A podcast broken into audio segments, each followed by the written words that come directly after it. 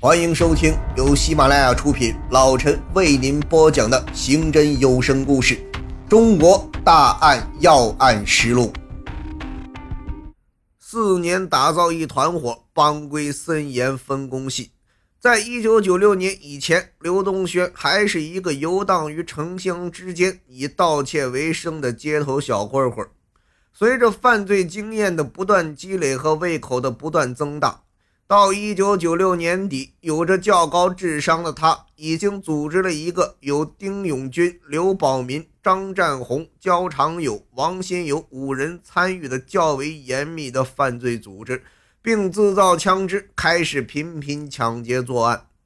两千年三月，在团伙骨干刘和平因病死亡后，刘东轩自封为老大帮主。又发展了心狠手辣、颇有头脑的王干宇为心腹，骨干成员逐渐增加了刘群生、王和成、司学民、楚富金、胡富安等人。刘农轩在不断壮大自己队伍的同时，还想方设法添置军火，壮大实力。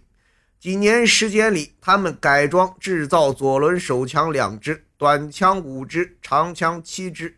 并购置气枪两支、仿真冲锋枪一支、弓弩一把、各类子弹数百发及各类刀具、望远镜等作案工具。随着队伍的壮大，刘东轩不断运用各种手段巩固自己在团伙中的地位，而且费尽心机地运用各种反侦查手段躲避公安机关的视线。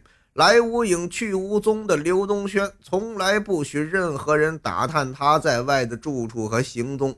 要见面，也得他安排会面的时间和地点。他让团伙们为自己秘密挖了一间地下室，把出口设在床下。平时在外多处租住的他，偶尔回家便住在里面。在外活动的团伙们发现了争议，只能同他单线联系。所有的抢劫活动必须由他亲自踩点、亲自策划方案、亲自参与犯罪，否则谁也不能干。踩好点后，他再选定谁来参加，几个人参加。行动前拿出武器分给团伙成员，抢劫分赃后再收回武器。刘东轩的团伙里有着较为严格的帮规，所有的团伙成员不允许私自行动。不能在家门口作案，新入伙的要杀或伤一个人练练胆子，看看是否对组织诚心。要学会捆绑、打枪等作案手段。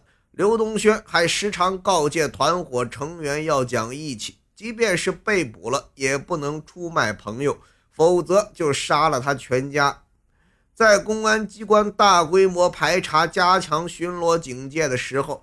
刘东轩一伙要么潜藏起来，要么就派人查看巡逻人员的动静后再动手，或者干脆窜入邻近的县市继续作案。九二六案件发生后，感到风声吃紧的刘东轩带领刘保民、张占红潜至周口耒河一带疯狂作案。两千年十一月十九日凌晨，西平县重渠乡吴海村一饭店内。四个身着迷彩服的蒙面歹徒拉断电话线，窜到饭店屋顶，揭掉房瓦，悬绳进入饭店内，持枪将店内五人捆绑，并用胶带封嘴后实施抢劫。二十日凌晨，西平至潭店公路旁的一家菜园里，看园的老夫妇被一伙歹徒捆绑。歹徒们宰吃了主人的鹅和狗后，淫欲大发，将五十一岁的谭妻强暴。还躺在谭的床上睡至凌晨，再窜到公路上连续抢劫作案四起。